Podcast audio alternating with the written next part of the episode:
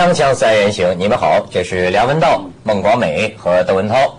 一开始清除大家一个误解啊，好。那天做节目我们讲到香港一起这个伦场惨剧，嗯，灭门案，对，到结尾就出音乐的时候，那咱们有名的结尾吧，对结果就露出我说的一句“我打老婆上瘾。你打老婆上”，瘾，呃，就是引起一些观众的误解，所以我们要解释一下。其实不是误解，是不满跟愤怒。对，因为那天就讲到这个丈夫虐待老婆、打老婆嘛，嗯，所以我就讲到打老婆上瘾。我为什么说这个事儿呢？因为我有一位朋友，他确实有过虐妻的这个这个经验，但是他后来忏悔了，哦觉得自己特别不对。然后他后来给我回忆，他当时他说我二十几岁小伙子，火力旺。你知道有一种女性，就中华女性这种忍呐、就忍耐，好像油麻就是菜籽，什么？哎，你解释一下。油麻菜籽，你们不知道什么意思吗？台湾话嘛，因为这是啊，是台湾话。油麻菜籽是一种，就是一种菜的种子，它就是无论在什么样的环境里面，它都能够存活，就是就很就是忍辱负重的一一种精神啊。所以我们常常讲女人就是油麻菜籽对，对，就碰见苦命嘛。日本阿信啊，啊，对，就碰见这种油麻菜籽，他就说，为什么说打老婆这个事儿上瘾？就说妇女必须及时求助啊，嗯，因为他这个这种这这种虐妻的行为和心理可能会逐渐升级。他就跟我讲，他当时我老婆就是忍着也不吭声，是吧？就任打任骂。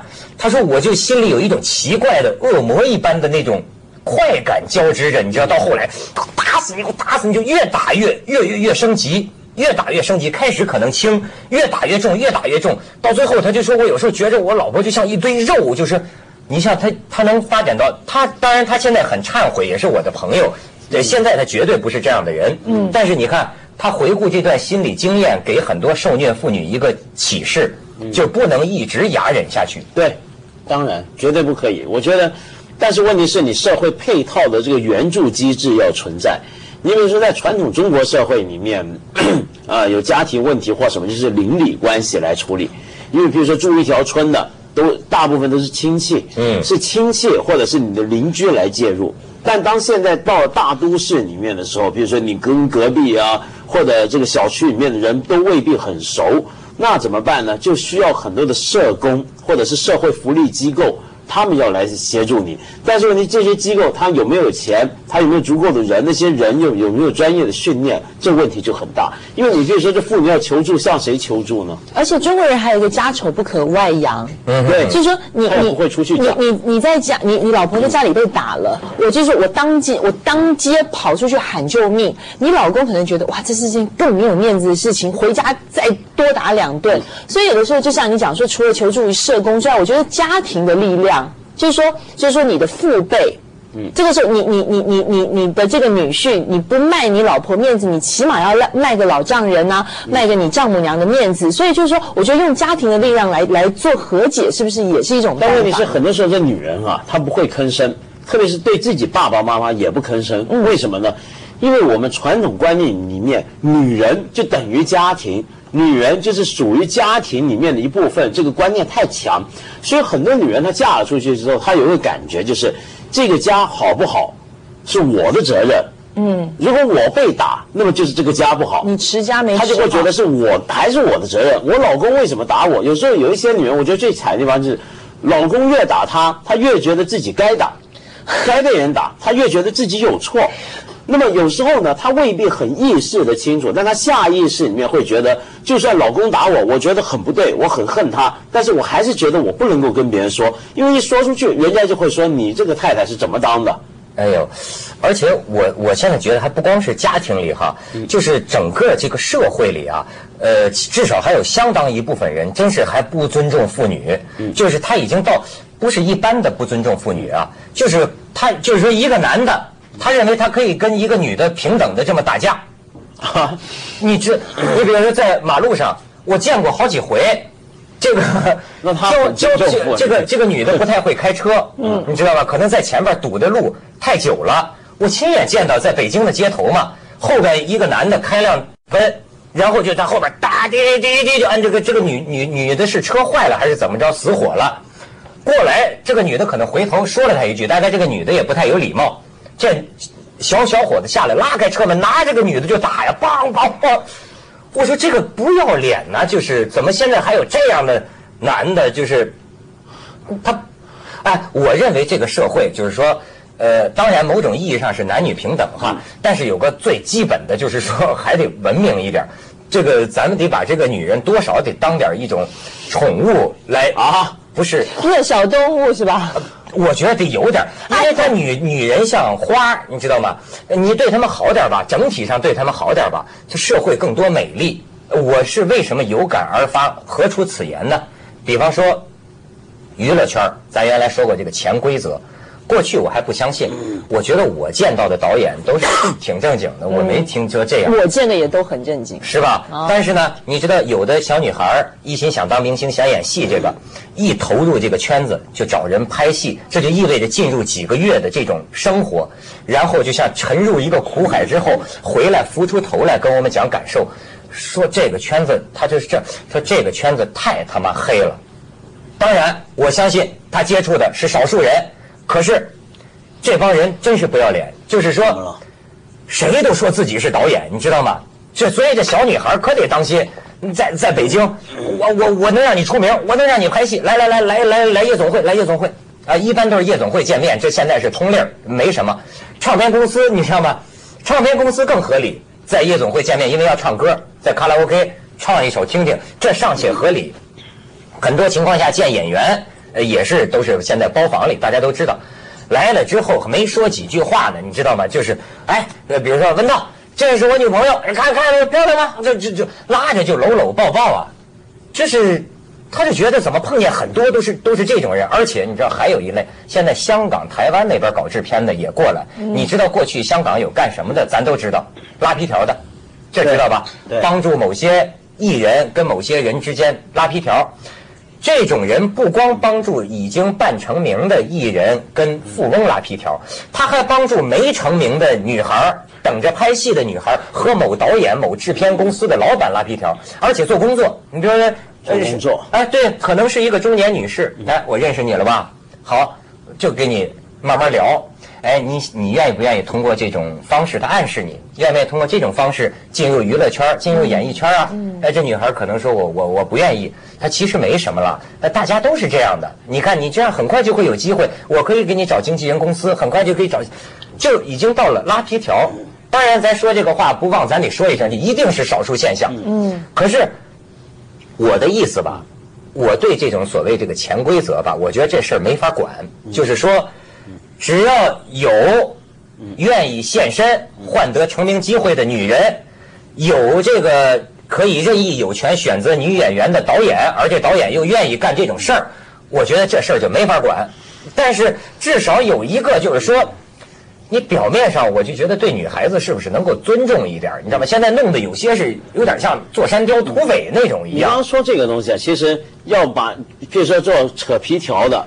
或者说要劝这个女孩子怎么样卖身呢，或什么？这个过程呢，其实是一个很有技巧的过程。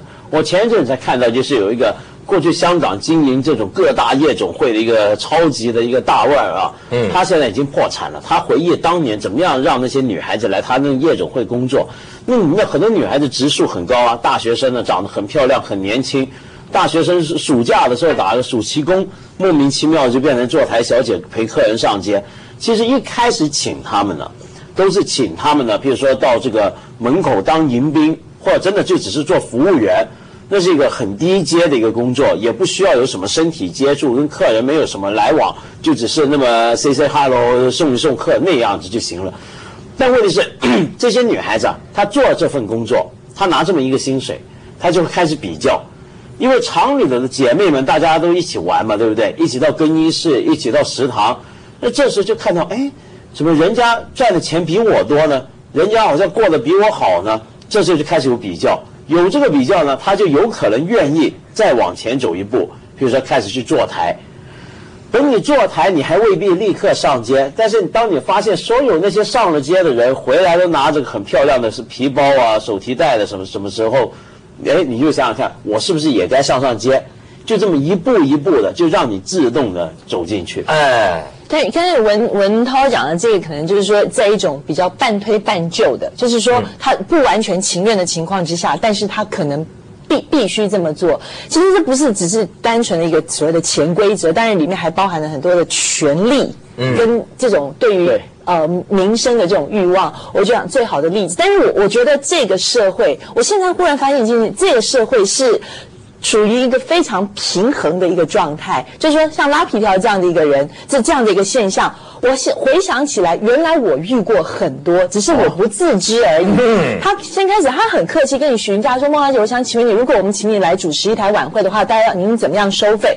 那我觉得这个很基本的，那我就说：“哎，你要不要跟我经理人？”他说：“我我想跟您，你就直接跟我报个价没有关系。”我就讲哦，大概多少多少钱？他说：“那您如果来剪彩的话呢？”我说：“哦，剪彩的话怎样怎样。”然后那如果说我们只是很单纯的吃饭的话，我现在想说，我那时候还没有想到他，我说吃饭。你请我吃饭，难道不能我还给你收钱吗？但是对不起，我不认识你，为什么我要去跟你吃饭？他说哦，没有没有，就是有一些朋友，呃，他们非常仰慕你，就是如果一起只是出来，呃，单纯喝个咖啡吃个饭，我还那种还那种很很迟钝的说没关系啊。如果说我刚好人在哪里哪里，如果时间 OK 的话，没关系，大家就一起出来喝茶、喝咖啡、聊聊了天。但是他可能还想跟你做一些进一步的交易。那那那那等到他。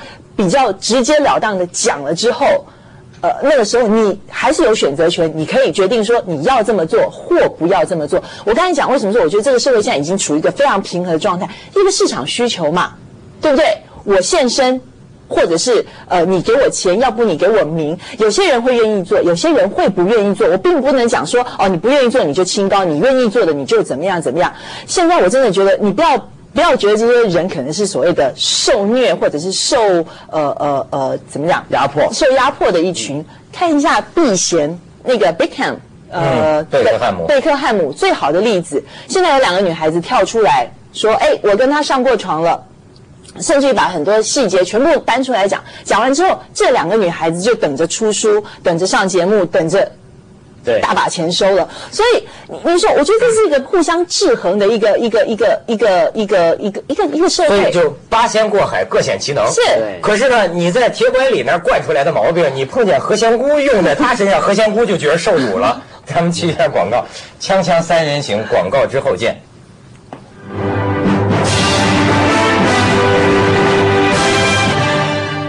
当然，你说这种。交易的事儿哈，其实我的心情很矛盾，跟你一样，你知道，我我也不是什么卫道士，我也不是什么好东西，对吧？我总我我总觉得有几个身份的矛盾，比方说哈，有一个喜欢搞女人的导演，我我就在假想啊，假如他是我的好朋友，对吧？那么有一个。不惜一切代价也想成为明星的女孩子，假如她也是我的好朋友，然后你就变扯皮条了。我我不是这个意思，我是跟你讲，我是跟你讲这种精神分裂的状态。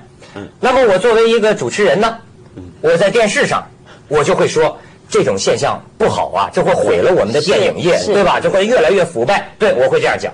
可是私下里，私人场合也是我们叫三个啊，不是对啊。他是那个女孩子，我是那个导演。好，你就会跟来三但是 我在私人情况下，我会跟这个导演讲什么？因为你是我的朋友嘛。我想那个那个，我我我会劝他：哎，第一，你不要因为这个色把你这个戏给耽误了，这对你的事业不利。因为我要为你这朋友考虑嘛。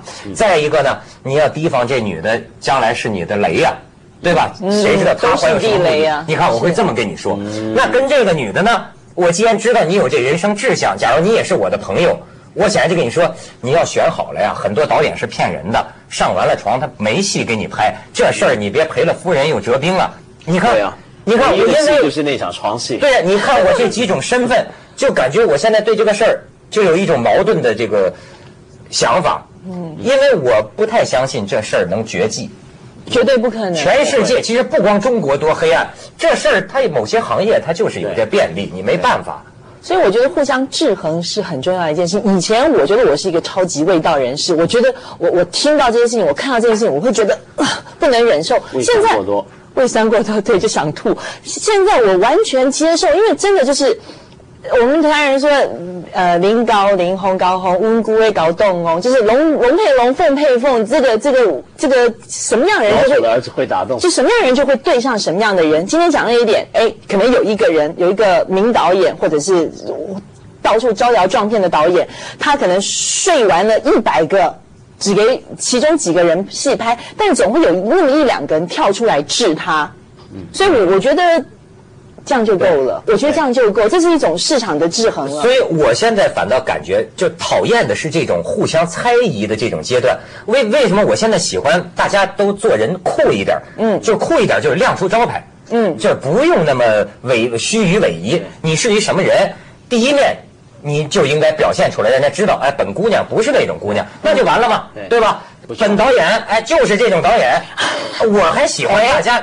没错，对大家清楚点，别耽误大家的时间。还好，现在香港几个比较卖座的导演都是名声比较好的导演，都是没有这方面问题的导演。比较，所以因为我觉得就是，呃，但是我反过来我也会相信这样的事情，就是你的确有很多导演，他可能会透过种种这样的东西来，比如说增加自己的艳遇的机会啊。那么有一些说不定他真的喜欢上的，就捧他出来做明星啊、主角啊或什么。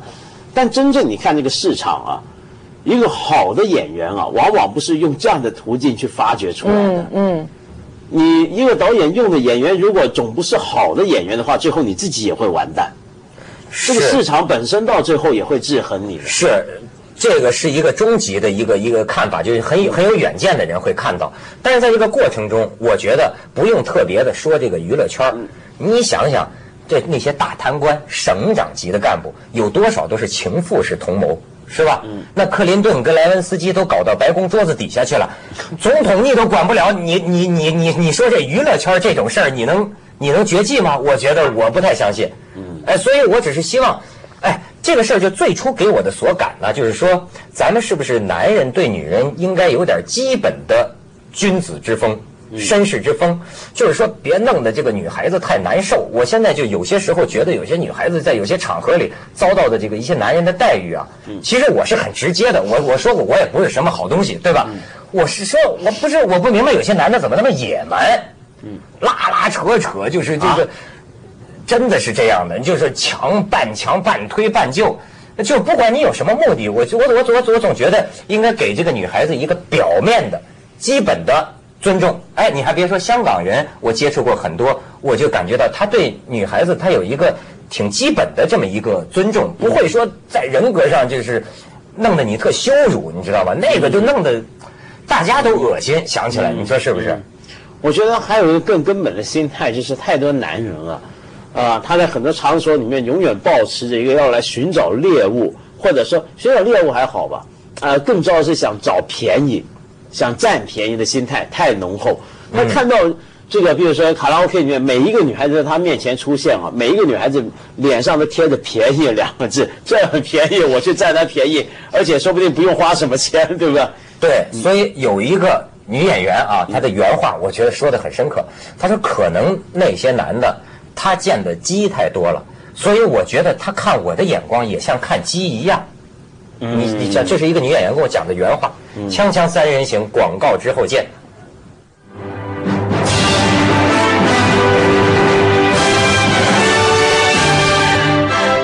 哎，当然这话又说回来啊，并不光是少数男人如禽兽啊，现在很多情况下，女的也把男的办了。最近的这个南非，嗯，红粉帮听说了吗？没听说过。四位女郎。穿着惹火衣服，大美女啊，开着宝马豪华敞篷房车，咵看见一小伙子，哎，就说啊哥哥，跟我们什么到哪哪哪怎么走啊？帮我们上车指指路吧。哎，这哥哥本来是跟女朋友约会的，这这这四个大美女一勾，完蛋了，上了车了。上了车，这美女都穿着这种晚礼服似的，给一杯饮料喝下。小伙子神志模糊，然后一股欲火从小肚子噌就上来了，然后被几个女的劫持到郊外，实施轮暴。女性强奸罪成啊，在南非，红粉帮走的时候往往给你扔下一句话，带着微笑，欢迎来到艾滋世界。Oh shit！不，这是恐吓，不见得他们真的有艾滋病。据说他们都是一些富豪包下的，或者跟富豪有关系的一些寂寞女人，专门出来这种报复男人的，在南非实施了多起强奸 青年男子的这个案件，绰号红粉帮。你是不是应该想去南非旅游了？他们要是懂得采取安全的这个性行为措施，你 就建议，你也愿意？我我我是被强暴的，不是我没体会过，我不知道这是什么感受。啊，嗯，不过听说很多被女人强暴过的男人啊，他受到那个心理的折磨，会比女人受到强暴之后的折磨更大。应该是对，因为我们现在平常我们一般讲，譬如说过去的时候，很早以前听说有女人强暴男人呢，就觉得这是开玩笑，对不对？拿来笑的说。到后来呢，越来越肯定这事儿也越来越多的时候呢，很多男人就开始觉得，哎呀，这真是艳福不浅了。什么时候我也遇上？当你再仔细研究，你现在比如说我有时候看到一些这样的公词啊，那些男人会很难受。有些男人因为被女人强暴过以后就不举，对以后就不举。对对对，这个对男人刺伤很大。嗯，你想，他是给男人喝下一杯这种，等于是春药。嗯，他被这样一种违违背自己意志的这个药物，搞得自己还实施了被被强暴的这种行为。嗯，这对于男人来说，你是很难理解这种心情的。对啊，比如说去年我就看过。对不起，对不起，我突然联想丰富了啊。你比如说，像去年的时候，我看到美国有个校园强暴案，就是一群女学生轮暴一个男学生嘛。我我不能理解了，为什么抱不起来是吧？对，就是我就是我知道，OK，女孩子。被强暴，你可能在你非自愿的情况之下，可能他强行可以强暴你。但如果男孩子是非自愿的话，你怎么样强行强暴他呀？也可以，为什么呢？你是说生理上吗？对，像刚才那个就是给你喝下这个这个这个药物，一定的药物，对，还有另外觉得欲火上升。还有另外一种情况，就是的确在强暴过程里面也会有一个生理冲动。也会有一个生理，不要说冲动反应。嗯，就说那男孩子一群女的，如果扒光了衣服硬坐在他身上的时候，他说不定也会有反应。虽然那个反应是他可能自己控制不了的，就他自己的意志，他觉得不应该这样子，但他身体有反应嘛，那还是会被强暴。你觉得这个倒不是说咱们这个讲什么天方夜谭，就是很多法律学者呼吁中国法律的要细化，要对此明确规定。那过去好多就是人们理所当然的以为这个法院判例都是说男的对女的，但是现在越来越多的是女性对男性实施强迫的行为，但是。